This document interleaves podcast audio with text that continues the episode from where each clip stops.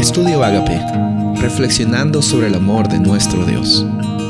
El título de hoy es Santo, Santo, Santo. Isaías capítulo 6, versículo 3.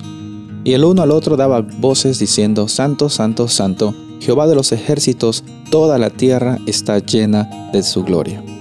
En los primeros versículos del capítulo 6 encontramos de que en primer lugar Isaías tiene un encuentro con Dios, el Dios que está en el trono como Rey de Reyes y Señor de Señores. Y también se encuentra con una escena de adoración, una manifestación grande acerca de la santidad de Dios, acerca del poder de Dios, acerca de eh, cómo Él es digno de adoración y cómo es, Él es la única oportunidad que el pueblo de Judá tiene y es también la única oportunidad que tú y yo tenemos. En esta ocasión entonces vemos de que habían serafines, cada uno tenía seis alas, con mucho respeto dos cubrían sus rostros, dos cubrían sus pies y con dos volaban y estaban exclamando esta eh, declaración de que Jehová es santo. Y había un gran retumbe, había gran, eh, un gran estruendo, eh, porque era una escena de oración increíble. Y es interesante la reacción que, que tiene pues Isaías. Vamos a ver un poco más de eso el día eh, de mañana, el día siguiente, pero la situación que me encuentro aquí es de que Dios es un Dios santo y Él se manifiesta siempre como un Dios poderoso, nunca con la intención de que tú te sientas menos.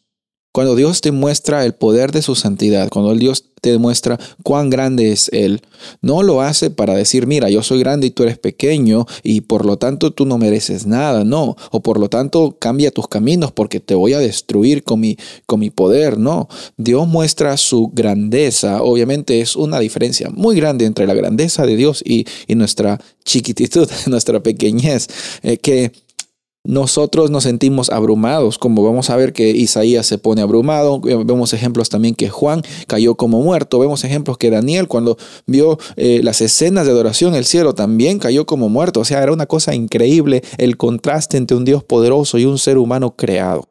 Y lo es, es cierto, cuando Dios se manifiesta en tu vida, te das cuenta de la grandeza de Él, pero sabes, Él usa esa grandeza no para desanimarte, sino siempre para animarte.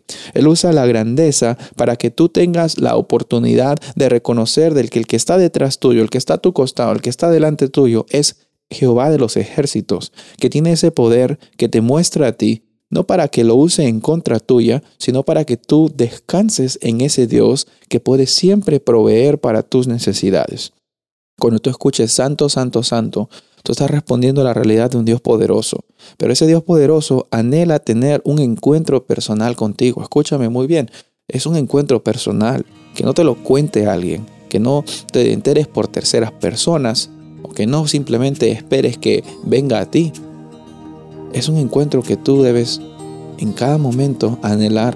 Porque Él anhela siempre tener esa relación personal contigo. Así como es un Dios grande, también grandemente es que está queriendo involucrarse en tu vida.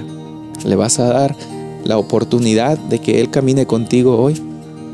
Soy el pastor Rubén Casabona y deseo que tengas un día bendecido.